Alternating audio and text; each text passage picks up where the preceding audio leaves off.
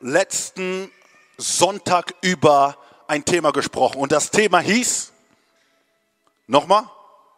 Genau, Wüste. So, letzten Sonntag haben wir über die Thematik der Wüste gesprochen und es war sehr, sehr wichtig zu verstehen, was die Wüste in unserem Leben alles bedeuten kann. Das Wort Wüste kommt so oft in der Bibel vor, Alten Testament, vor allem auch im Neuen Testament. Aber die Wüste hat eine geistliche Bedeutung in deinem Leben.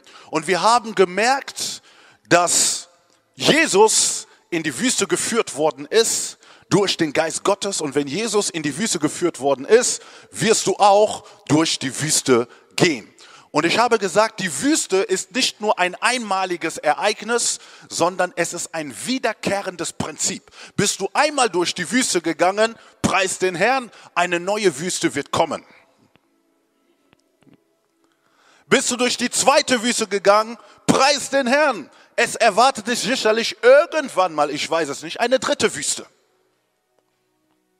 Und wenn es dann eine vierte Wüste gibt und eine fünfte, sechste Wüste gibt in deinem Leben, solange du auf Erden bist, dann müssen wir etwas an Prinzipien verstehen. Denn wenn wir dieses Prinzip nicht verstehen, dass es ein wiederkehrendes Ereignis ist, werden wir nicht weit kommen in der Wüste. Und deswegen habe ich gesagt, in der Wüste gibt es bestimmte Regeln. Und diese bestimmte Regeln helfen uns durch die Wüste zu gehen. Ich sprach darüber, dass durch die Sahara so viele Menschen versuchen zu gehen, aber nicht alle kommen durch. Wieso? Weil sie nicht wissen, zu welcher Zeit man geht und stehen bleibt. Wie man mit den Wüstenzeiten umgeht. Und viele Christen wissen nicht, wie man damit umgeht. Deswegen geht man manchmal in einen geistlichen Selbstmord. So, und ich möchte dir helfen, mit diesen Wüstenprinzipien, die immer wieder in dein Leben kommen, zu gut umzugehen. Denn wenn du gut damit umgehst, wirst du weit gehen. Und das gehört zu eines der sechs Bausteine, die ich genannt habe. All diese basieren auf Lukas 4 oder Matthäus Kapitel 4. Jesus wurde durch den Heiligen Geist in die Wüste geführt. Jesus war selbst in der Wüste, er fastete, er hatte dort Anfechtungen, er gebrauchte das Wort Gottes und er hatte einen geistlich-seelischen Kampf oder Realität. Und heute werden wir weiter über die Wüste sprechen. So, wir haben verstanden,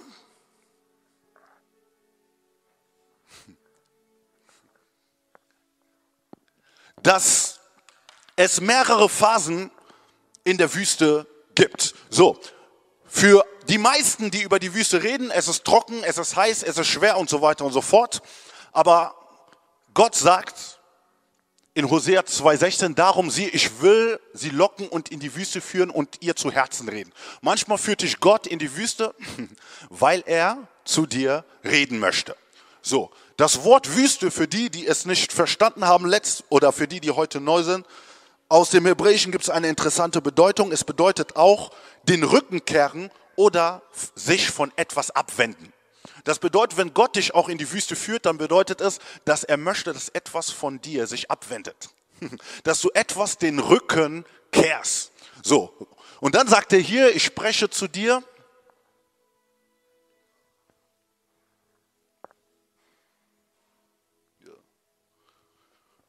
Ich spreche zu dir in deinem Herzen.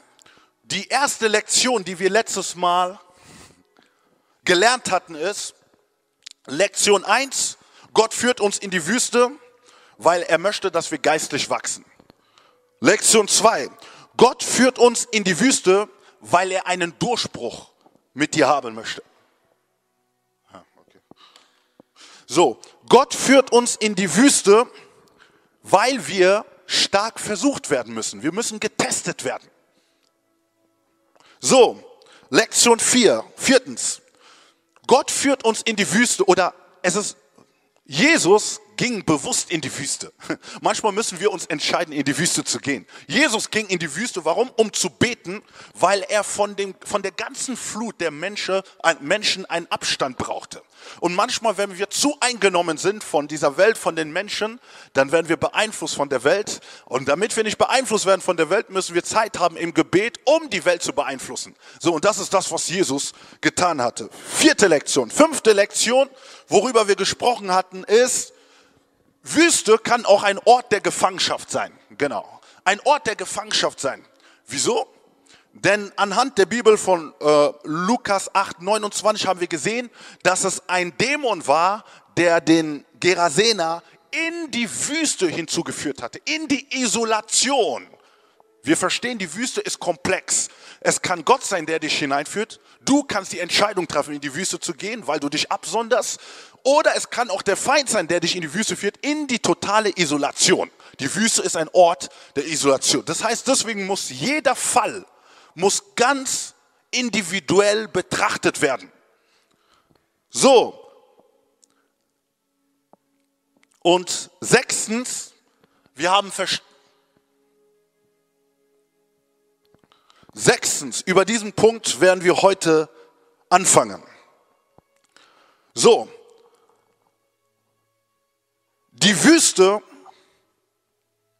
ist ein Anfechtungsort deiner Vergangenheit. Die Wüste ist ein Ort, wo du lernen musst, die Vergangenheit zu überwinden.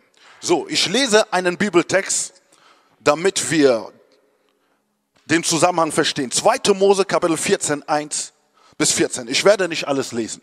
So, die Bibel sagt, für die die Bibel dabei haben, und der Herr redete zu Mose und sprach, sage den Kindern Israel, dass sie umkehren und sich von Pi Hashirot lagern zwischen Migdol und dem Meer gerade gegenüber dem Baal Zephon. Sollt ihr euch am Meer lagern. Denn der Pharao wird von den Kindern Israel sagen, sie irren im Land umher, die Wüste hat sie eingeschlossen.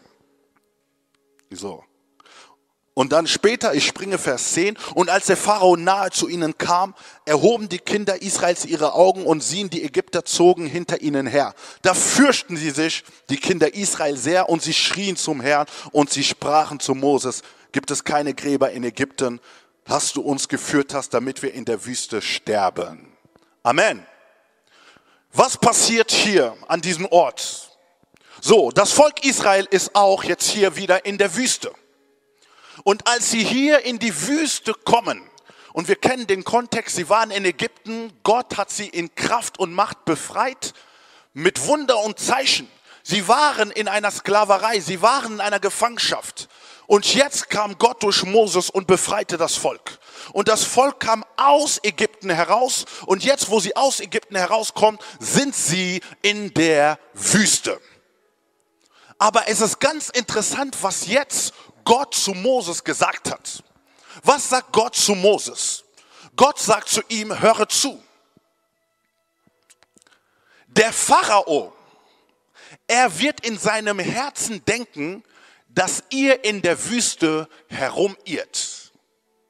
Der Pharao wird denken, dass ihr nicht in der Wüste überlebt. Was tut Gott gerade oder was erzählt er ihn gerade? Er erzählt ihn eigentlich und offenbart ihn die Gedanken des Pharaos. Der Pharao kann stellvertretend sein für den Satan in deinem Leben. Für die Vergangenheit, die der Feind in deinem Leben angebrochen hat. Der Feind weiß, Wüstenzeiten werden kommen. Aber er sagt sich, sie werden herumirren in der Wüste. Sie werden es nicht schaffen. Meint ihr, die Wüstenzeiten überraschen den Feind? Er kennt sie schon immer. Er hat sich schon gekannt im Leben dieser Menschen, seit Adam und Eva geschaffen worden ist, kennt er den Menschen bestens. Und er weiß, wenn der Mensch durch Wüstenzeiten geht, weiß er, wie schnell der Mensch aufgibt. Und deswegen sagt er, sie können gehen, aber ich weiß, in der Wüste werden sie nicht weit kommen. Das sind die Gedanken des Feindes über dich. Wenn Wüstenzeiten in deinem Leben kommen, sagt er sich, sie werden herumirren. Ich weiß, sie werden es nicht verstehen.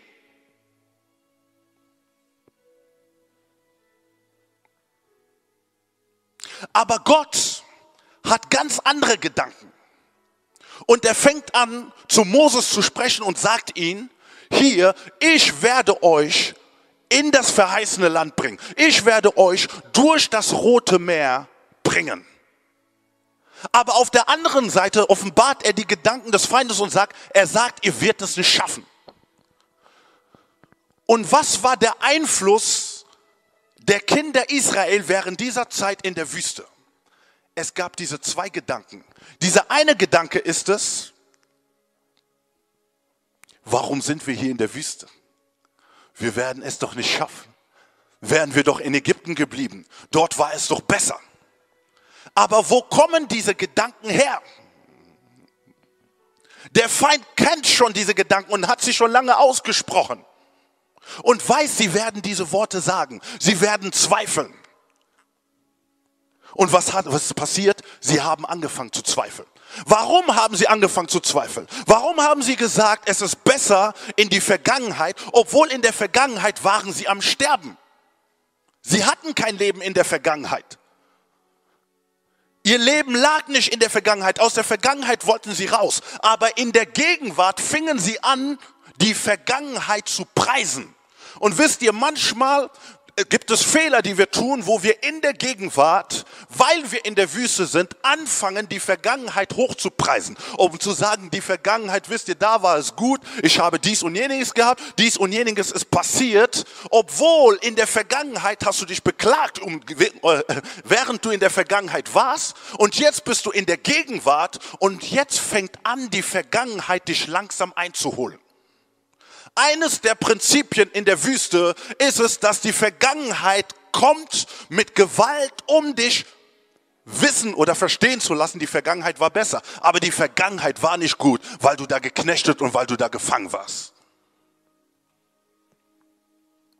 Und hier, das Problem von den Kindern Israel ist es, dass sie nicht die Gedanken Gottes in der Gegenwart einsetzen oder einnehmen.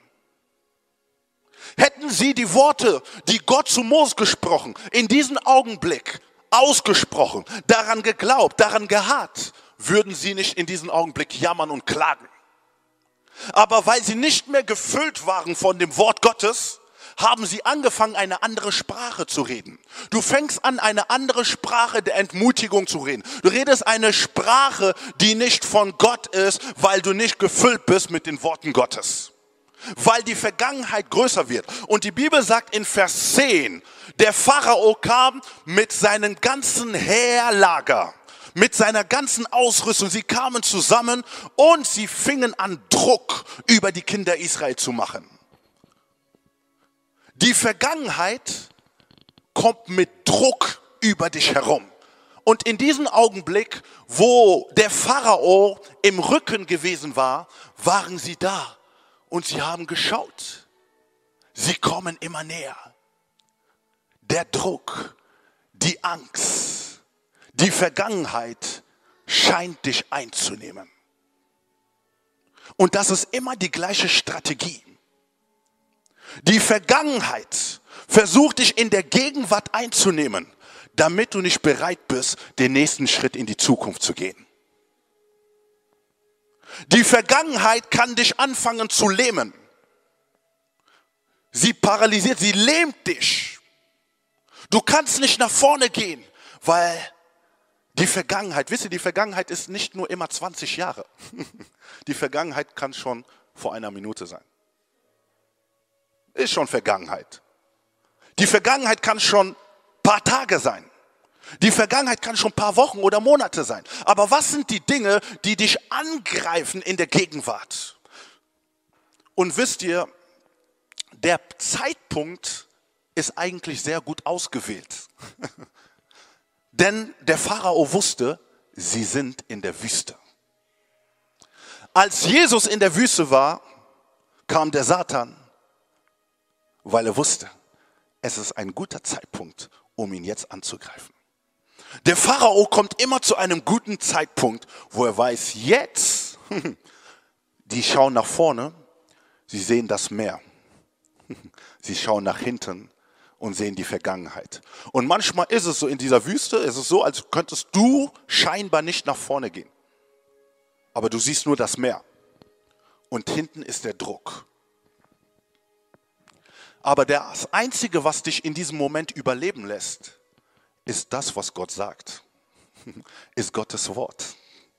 Ist das, was er sagt. Und deswegen möchte ich dir einen guten Ratschlag geben. Du musst das Wort Gottes in dir aufnehmen. Das Wort Gottes muss reichlich in dir wohnen weil das Wort Gottes lässt dich verstehen, dass ich mit der Vergangenheit in gewissen Sachen abgebrochen habe. Ich gebe mit der Vergangenheit keinen Raum mehr. Ich gebe diesen vergangenen Dingen keinen Einfluss mehr. Paulus sagt, ich liege alles hinter mir und ich strecke mich nach vorne, nach dem Ziel. Es ist eine Entscheidung, immer wieder eine Entscheidung, sich in der Gegenwart für das, auf das zu fokussieren, was gegenwärtig ist und was zukünftig ist. Aber es ist ein Kampf, es ist ein innerer Kampf. Und wenn da keine krassen Entscheidungen sind, dann ist es die Vergangenheit, die dich wieder lähmt und die dich eingenommen hat. Das ist eine Taktik, wie der Pharao in der Wüste dich bekämpft. Mache einen Schluss zu den vergangenen Dingen. Sie dürfen dich nicht mehr einholen. Du hast die Autorität, du hast die Kraft von Jesus, dass diese vergangenen Dinge dich in der Gegenwart nicht mehr einholen. Es sind Sachen, die dich vielleicht zum Weinen bringen. Es sind schmerzhafte Dinge, aber sie dürfen dich nicht in deiner Gegenwart bremsen. Das, was du siehst, ist vielleicht groß, aber das, was du nicht siehst, ist größer als das, was du nicht, als, was, als das, was du siehst. Es ist größer. Die nächste Lektion ist Rebellion. Was passiert, wenn man die Prinzipien in der Wüste nicht versteht? Das erste, was wir gelesen haben, und sie sprachen zu Mose, gibt es etwa keine Gräber in Ägypten, dass du uns weggeführt hast, damit wir in der Wüste sterben? Warum hast du uns das angetan, dass du uns aus Ägypten herausgeführt hast? Haben wir dir nicht schon in Ägypten dieses Wort gesagt, lass uns in Ruhe? Wir wollen den Ägyptern dienen, denn es wäre für uns besser, ja, den Ägyptern zu dienen. Und in 2. Mose Kapitel 16, Vers 1 kommen die gleichen Worte und da heißt es in Vers 2, und die ganze Gemeinde der Kinder Israel murrte gegen Moses, gegen Aaron in der Wüste. Was passiert hier? Sie sind gerade unzufrieden mit ihrer Situation. Und weil sie unzufrieden sind mit ihrer Situation, sagen sie, die Vergangenheit wäre besser, das haben wir eben gerade gesagt, aber hier passiert ein ganz anderer Punkt. Hier geht es nicht um die Vergangenheit, sondern sie fangen an, ihre Situation auf jemand anders zu projizieren. So, sie fangen an, ihr Problem auf jemand ganz anderes zu stellen und sagen, hey, der Grund, warum ich hier das Problem habe, bin nicht ich, aber du bist schuld. Moses, du bist schuld. Du hast uns, warum hast du uns hier hingeführt? Warum hast du dies und jeniges getan? Sie haben angefangen, die ganze Zeit sich nur um, um haben sich angefangen, nur auf Leute zu fokussieren, aber nur nicht auf sich selbst. Und das ist ein Problem in der Wüste. Wenn du anfängst, dich nicht selber zu sehen. Das Problem von Israel ist, dass sie eigene Probleme mit sich selber hatten. Das Problem waren sie selbst. Sie wollten doch frei sein. Die wollten doch Gott dienen. Sie wollen doch all die Dinge tun, die Gott von ihnen erwartet hat. Und das wollen wir doch alle. Und während sie sich sagten, ja, wir wollen Gott dienen, okay, führt dich Gott auf seinem Wege. Und der Weg Gottes ist nicht dein Weg. Es sind nicht deine Gedanken, so wie du denkst, wie du fühlst. Und jetzt fangen sie an, in diesen Zeiten zu sagen, nein, wir sind nicht schuld, aber du bist schuld, Moses. Sie zeigen auf einem Leiter. Und wisst ihr, wir mögen doch, dass es geistliche Autoritäten über uns gibt. Und wenn diese, oder wir mögen es manchmal auch nicht, besser gesagt. Und wenn geistliche Autoritäten mag man, wenn die geistliche Autorität dir sagt, was du hören möchtest. Es gibt Dinge, die wir in unserem Herzen haben. Und wenn er ganz genau das sagt, was in deinem Herzen ist, Halleluja, preis den Herrn, du bist gesalbt. Aber wenn der Leiter, wer auch immer es ist, es kann der Pastor, es kann auch ein anderer geistlicher Leiter sein, die jetzt sagt, komm, folge mir nach und das, was du siehst, ist eine Wüste, stellst dir die Frage, ist diese Leitung wirklich von Gott? Ist diese Leitung wirklich von Gott? Das bedeutete in dem Augenblick, erkannten sie nicht, dass selbst in der Wüste es die Leitung Gottes war, die über Moses war. Menschlich hatten sie ihre Gedanken und haben es interpretiert und haben dies und das als falsch gesehen, als schlecht gesehen und so weiter gesagt und haben viel gesprochen und viel geredet. Sie haben menschlich gesehen, menschlich interpretiert, aber geistlich nichts verstanden, dass es der Weg ist, durch den sie gehen müssen, um verändert zu werden. Dass es der Weg ist, durch den sie gehen, um transformiert zu werden. Deswegen ist es ganz wichtig, höre auf, menschlich zu sehen. Höre auf, die Schuld auf andere zu sehen. Ja, die Schuld kann, der eine oder andere kann gewisse Dinge tun. Aber es ist die Zeit, dass du dir sagst, ich habe zu viel Kraft investiert in andere. Sondern jetzt ist die Zeit, dass du Zeit investierst in dir selbst. Es gibt so viele Dinge, die in dir sind, die verändert werden müssen. Es gibt so viel Reinheit, Erneuerung, so viele Dinge, die Gott in dir machen möchte. Aber man hat nicht die Zeit, weil man immer mit den Finger zeigt. Und wenn ich mit den Finger zeige, dann bin ich irgendwo hier und zeige immer mit den Finger. Aber du kommst so nicht geistlich weiter. Sie müssen lernen, hier durch diesen Weg zu gehen. Und was passiert, Wenn man nicht mit diesem Weg übereinstimmt, dann passiert Rebellion. Rebellion ist ein innerer Zustand. Wisst ihr, Rebellion bedeutet nicht unbedingt, dass du aggressiv bist. Okay? Re Rebellion bedeutet nicht in dem Sinn, dass du die lauteste Person oder Persönlichkeit bist. Rebellion ist ein innerer Zustand in dir, der sich vollkommen gegen Gottes Wege widersetzt. So. Und diese Rebellion von Anzeichen können sein, um zu sagen, ey, ich lasse mich, mir hier nichts mehr sagen. Das ist ein Anzeichen von Rebellion. Ich lasse mir nicht mehr, ich sage es nicht. Es gibt ja Leute, die diese Courage haben und sagen, ey, ab heute sagst du mir. Aber nicht jeder so, die wenigsten. Aber im Inneren sagt man, nimmt man die Entscheidung und sagt, ab jetzt lasse ich mir nichts mehr sagen. Und man denkt, man ist geistlich. Ich fange an, jetzt alleine Gott zu suchen. Ich fange allein jetzt dies zu machen. Ich mache alles alleine. Okay, aber du lässt dir nichts mehr sagen. Ist das nicht ein Widerspruch in sich? Und deswegen ist es wichtig, manchmal kommen diese Anzeichen, weil du frustriert bist oder weil du denkst, jetzt auf einmal, jetzt habe ich den geistlichen Überblick. Nein, erlaube, dass man in dein Leben hineinspricht. Die Bibel sagt, dass wir uns gegenseitig so lange ermahnen sollen, bis Jesus Christus zurückkommt. Und wenn wir das nicht erlauben, dann kommt diese Art von Rebellion und du denkst, diese Gedanken sind geistig, sind von dir und es festigt sich. Und über längere Zeit kann man dir einfach nicht sagen. Es ist wichtig, dass diese Festung der Rebellion fällt, dass du nicht erlaubst, dass du da bist und dass du alleinstehend da bist und sagst, ich tue die Dinge so, wie ich denke und wie ich möchte. Das Volk Israel fängt an, gegen Moses zu rebellieren. Und diese Rebellion kommt ganz schnell in unseren Herzen, wenn wir nicht aufpassen. Ist es nicht aufgrund der Rebellion, dass was der Feind, ne, der Engel auf Erden gekommen ist? Es widerspiegelt das, was der Feind wirklich ist. Sich gegen Gott zu rebellieren. Hochmütige Gedanken zu haben. Die Gedanken können so hoch in dir sein. Und das können auch Zeichen von Rebellion sein. Wenn ich mir nichts mehr sagen lasse. Ein ganz wichtiges Prinzip. würden sie vielleicht die Leiterschaft, die jetzt gerade sie führt und leitet, wenn sie das annehmen würden. Man kann es auch diese Jüngerschaft nennen. Die Art und Weise, wie sie hier gejüngert oder gefördert oder geleitet werden, würden sie es annehmen, wäre es für ihr, für ihr eigenes Gut. So, der nächste Punkt.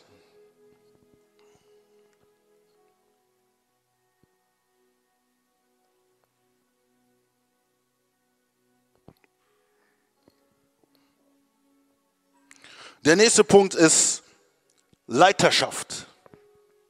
So, Leiterschaft wird genauso geprüft. Ich möchte einfach ganz kurz definieren, was ein Leiter ist. Wenn ihr von Leiter redet, geht es nicht nur um den Pastor. Okay? Es geht nicht nur um den Pastor, sondern Leiterschaft wird darin definiert, jemand, der reif in Christus ist. Wenn du reif in Christus bist, bist du ein Leiter. Ein Leiter ist jemand, dem man nachfolgen kann. So, wenn du reif in Christus bist, kann man dir nachfolgen, weil du bereit bist, etwas zu geben, weil du kannst etwas geben. Darin wird biblisch gesehen auch Leiterschaft definiert. So, Leiterschaft kann natürlich auch pastoral sein, aber die Sache ist, hier sagt Moses etwas ganz Wichtiges. Moses ist in der Wüste und er sagt hier, auch über mich wurde der Herr zornig um euretwillen und sprach, ach, du sollst nicht hineinkommen. So, Moses ist da. Vorhin war er der Leiter. Aber hier sagt Gott, die Art und Weise, wie du Dinge getan hast, waren nicht gut. Und deswegen wirst du nicht in das verheißene Land hineinkommen. Das heißt, jeder, der berufen ist, Leiter zu, oder der Leiterschaft auslebt, hat auch eine Art Rechenschaft, die er vor Gott bringen muss. Gott ist da und schaut auf dich und schaut die Art und Weise, wie du deine Position ausführst. Es ist nicht egal, wie du das auslebst, wie, was du gerade auslebst. Wenn du Verantwortung hast über ein, zwei Menschen, es ist nicht egal, was mit diesen ein, zwei Menschen passiert. Es ist nicht egal, was vielleicht auch nur der einen Person passiert. Es kann sein, dass du gestellt bist über eine Person und diese eine Person, es ist nicht egal, was dieser Person passiert. Wir sind nicht für alles verantwortlich, aber wir haben eine Verantwortung. Und was ist bei Moses passiert? Es war ein guter Mann, ein großer Prophet, der größte, bei dem Zeichen und Wunder passiert ist wie bei keinem zweiten.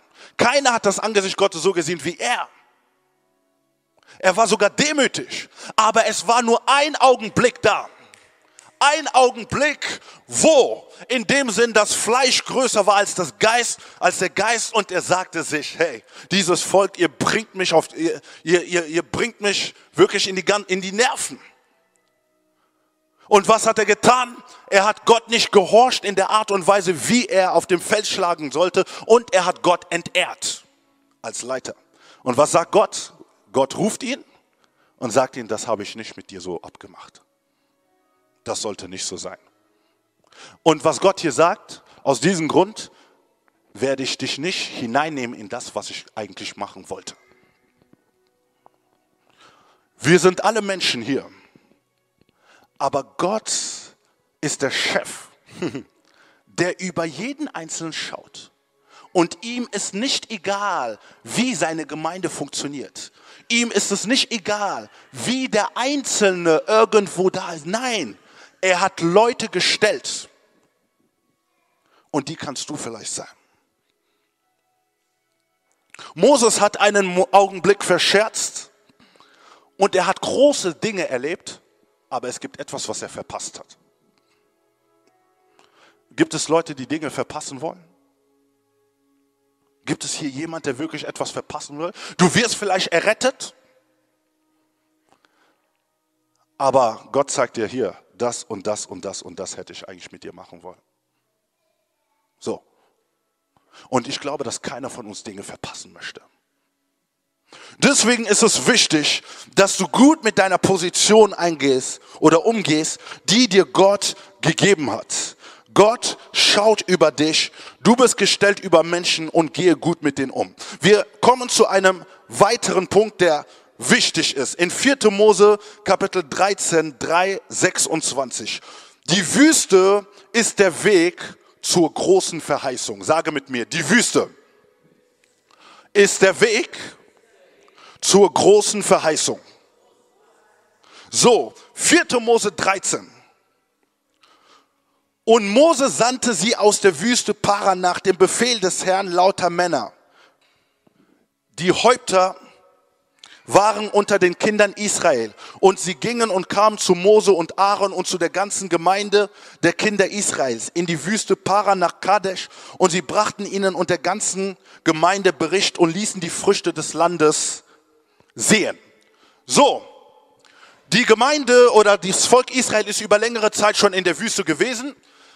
Und jetzt sagt Gott, ich möchte, dass ein Übergang passiert, dass ihr jetzt anfängt, näher an das hineinzukommen, was ich euch verheißen habe, was ich euch versprochen habe, was ihr erleben sollt. Das habe ich euch verheißen. Das Lande Kanan. Und wenn wir die Geschichte uns ein Stück weit anschauen, in das Lande Kanan, lässt die Bibel verstehen, es waren zwölf Leute, die gesendet worden sind, okay?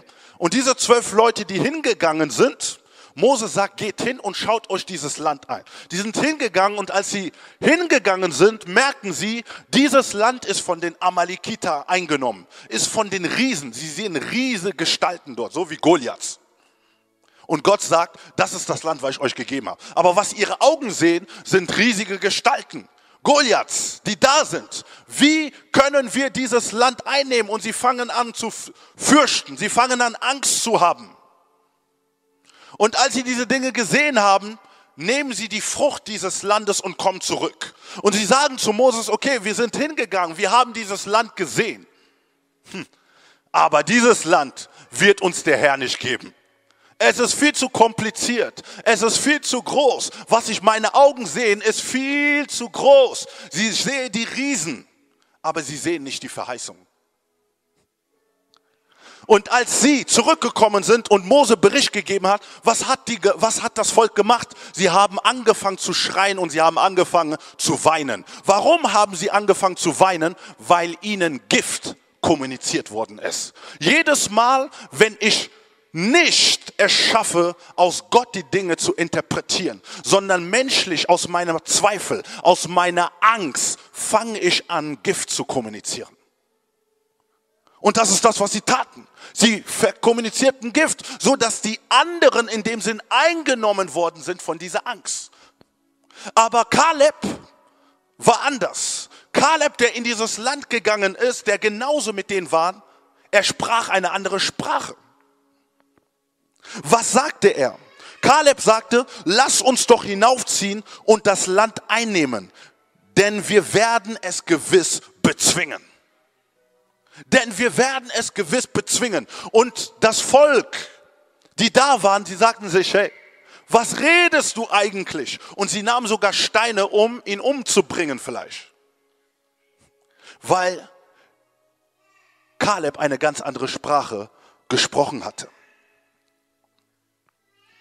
Es ist ganz wichtig, welche Sprache sprichst du in der Wüste?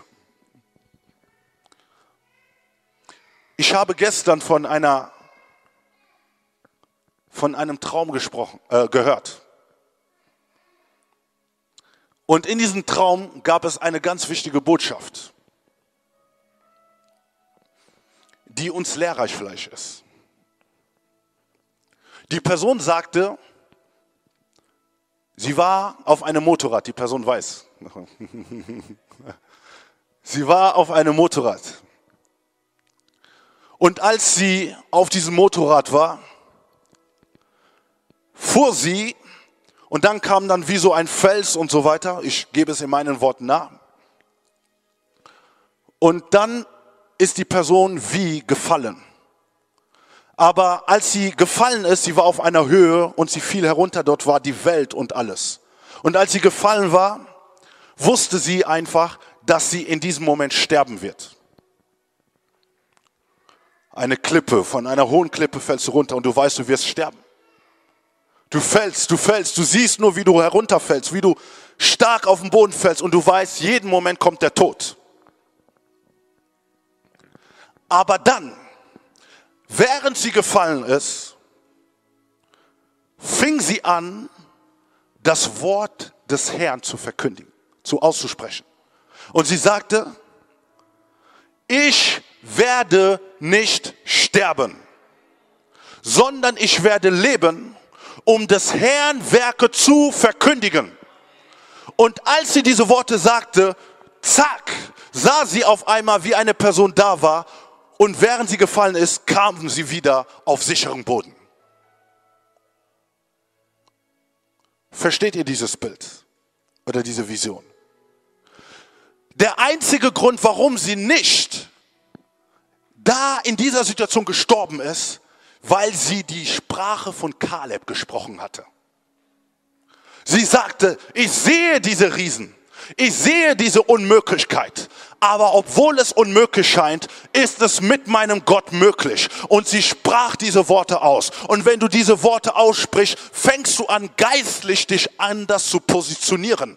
Du bist dabei am Fallen, aber du fängst an, wieder zu stehen und auf sicheren Boden zu sein. Es ist die Sprache, die dich determiniert. Es ist die Sprache Gottes, die aus deinem Munde herauskommen soll. Wenn Christus in dir ist, welche Sprache sprichst du? Wenn Gott in dir ist, welche Sprache sprichst du? Die menschliche Sprache oder Gottes Sprache.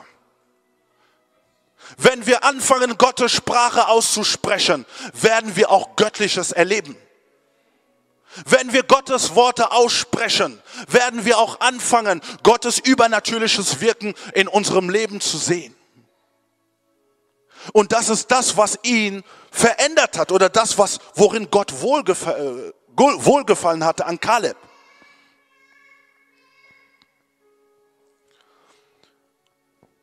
Fange an, die Worte Gottes auszusprechen. Ein anderer Punkt. Es hat mit derselben Geschichte zu tun.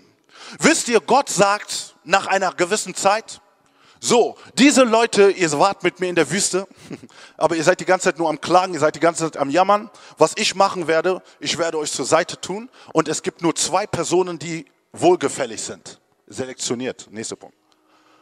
Gott fängt an, eine Auswahl zu treffen, eine Wahl. Die sind alle in der Wüste, aber er sagt hier, hier, den und diese Person, die sind nicht perfekt. Sie machen nicht alles richtig in ihrem Leben. Sie haben ihre Fehler. Aber das, was ich an ihnen mag, was mir wohlgefällig ist, ist, dass sie einen anderen Geist haben.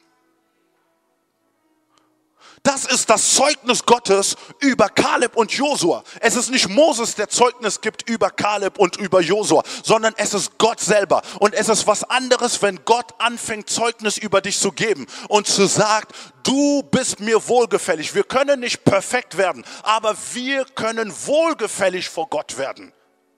Durch einen anderen Geist. Und hier geht es nicht um den Heiligen Geist, sondern es geht um deine Einstellung.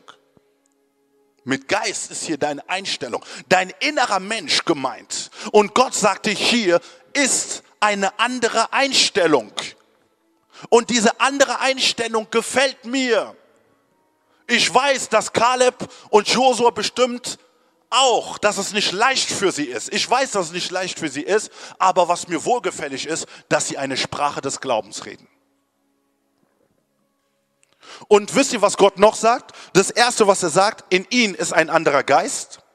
Das zweite, was er sagt, in Vers 24, sie sind mir völlig nachgefolgt. Sage mit mir, sie sind mir nachgefolgt. Gott sagt, sie sind mir nachgefolgt von ganzem Herzen. Sie sind mir nachgefolgt von ganzer Hingabe.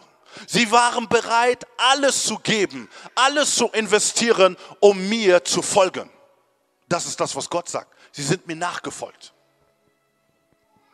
Und kann Gott auch diese Worte über dein Leben sagen? Sie sind mir wirklich nachgefolgt. Kann Gott sagen, in ihnen ist wirklich eine andere Einstellung.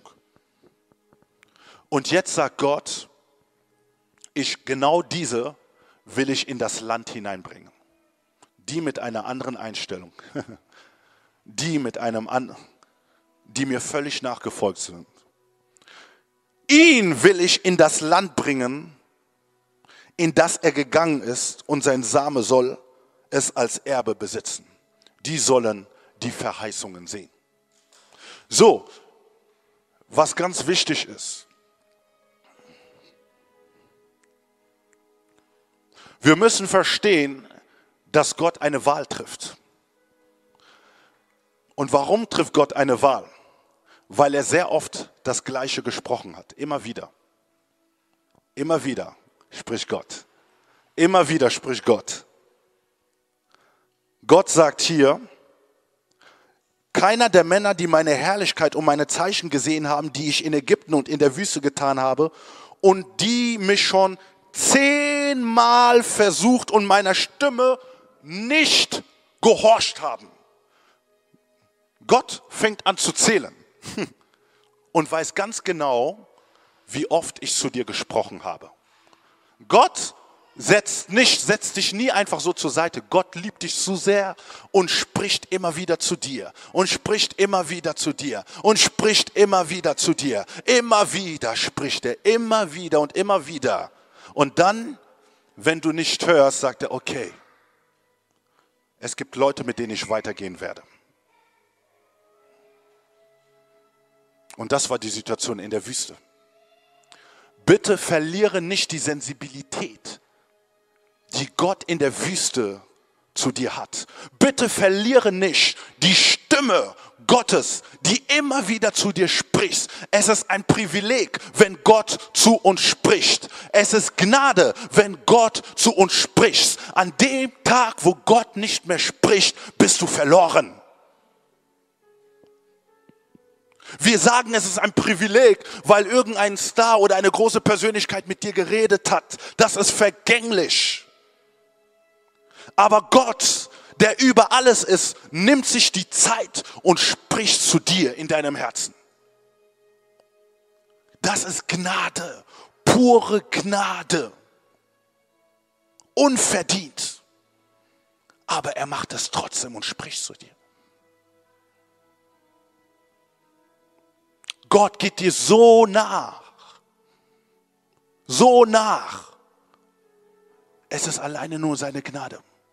Und das ist das, was sie nicht verstanden haben. Aber lass uns die Dinge verstehen, wenn Gott spricht, lass uns seine Stimme, lass uns seine Worte aufnehmen und sie umzusetzen. Denn Christus sagt, wer hört und wer nicht umsetzt, er ist wie, es, es, es ist jemand, der sein Grund auf, auf, auf Sand baut. Der Wind kommt und alles geht kaputt. Die Bibel sagt in Jakobus, wer nur hört und das nicht umsetzt. Die Bibel sagt, er ist wie jemand, der in den Spiegel geschaut hat und vergessen hat, wie er aussieht. Es war umsonst. Es ist die Zeit für dich. Du bist die Auswahl Gottes. Du bist Teil seiner Auswahl. Teil von dem, was er mit dir machen möchte. Wisst ihr, als Gott über Kaleb und über Josu sprach, glaub mir, im Herzen Gottes glaube ich, dass Gott über jeden Einzelnen so sprechen wollte. Aber er konnte es nicht, weil er sich selber nicht untreu werden kann, weil Gott nicht lügen kann.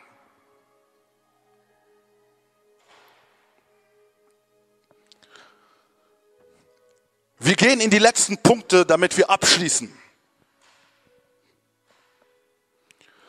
Und die sind etwas kürzer aufgrund der Zeit. Wir gehen weiter. So, ein weiterer Punkt, warum Gott dich in die Wüste führt. Gott will dich züchtigen. Sage, Gott will mich züchtigen. Hm. In Vers 5 sagt er, so erkenne nun in deinem Herzen, dass der Herr, dein Gott, dich erzieht, wie ein Mann sein Sohn erzieht. So. Und jetzt Hör dir das an. Und du sollst den ganzen Weg gedenken, durch den der Herr, dein Gott, dich geführt hat. Diese 40 Jahre in der Wüste. Erstens, um dich zu demütigen, um dich zu prüfen, damit offenbar würde, was in deinem Herzen ist, ob du seine Gebote halten würdest oder nicht. Und er demütigte dich und ließ dich hungern und speiste dich mit Manna, das weder du noch deine Väter gekannt hatten, um dich erkennen zu lassen, höre gut zu, dass der Mensch nicht vom Brot allein lebt, sondern dass er von all dem lebt, was aus dem Munde des Herrn kommt. Hier fängt an, Gott Gründe zu geben, warum ich dich durch dies und jeniges gehen lassen habe. Gott sagt selber, ich habe dich gedemütigt. Warum habe ich dich gedemütigt? Weil wir Gedanken haben, weil wir Einstellungen haben, weil wir viele Dinge in uns haben, mit denen wir Gott nicht wirklich dienen können. Die müssen raus. Er entreißt uns. Diese Demütigung ist eine Art Reinigung, die er macht. Er reinigt dich von innen heraus. Er verändert dich in der Wüste. Und er sagt, ich prüfe dein Herz, ob du Gott, ob du meine Gebote hältst. Es ist wie eine Prüfung. Er testet dich. Kannst du in diesen Momenten immer noch meine Gebote halten oder nicht? Und er sagt, selbst wenn du Hunger hast, ich lasse dich Hunger. Das heißt, Gott kann sogar diesen Hunger erlauben, diesen Mangel erlauben. Wieso? Weil er derjenige ist, der dich wieder sättigen wird. Aber ich erlaube diesen Hunger, weil ich dich sättigen werde. Und er sagt, deine Kleider sind nicht zerlumpt an dir und deine Füße sind nicht geschwollen diese 40 Jahre. Ja, all diese Sachen sind passiert. Aber Gott sagt, ich habe dich trotzdem bewahrt. Denn du bist immer noch am Leben. Du bist immer noch am Leben. Und das ist die Gnade Gottes. Du bist immer noch da.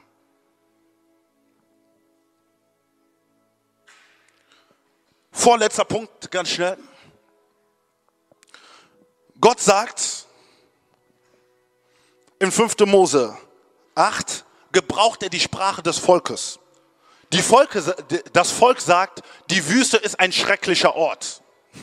Und ich glaube, die meisten sagen es vielleicht. Und er sagt hier, ich bin der Herr, der dich durch die große und schreckliche Wüste geleitet hat, wo feurige Schlangen waren, Skorpionen, dürres Land ohne Wasser, der dir das Wasser aus dem harten Felsen entspringen ließ. Das ist das, was er sagt. Gott nennt es nicht schrecklich, aber er gebraucht die Worte Wahl des Volkes und sagt, ihr nennt es schrecklich. Ich habe euch dadurch geführt, damit ihr was? Skorpionen und feurige Schlangen.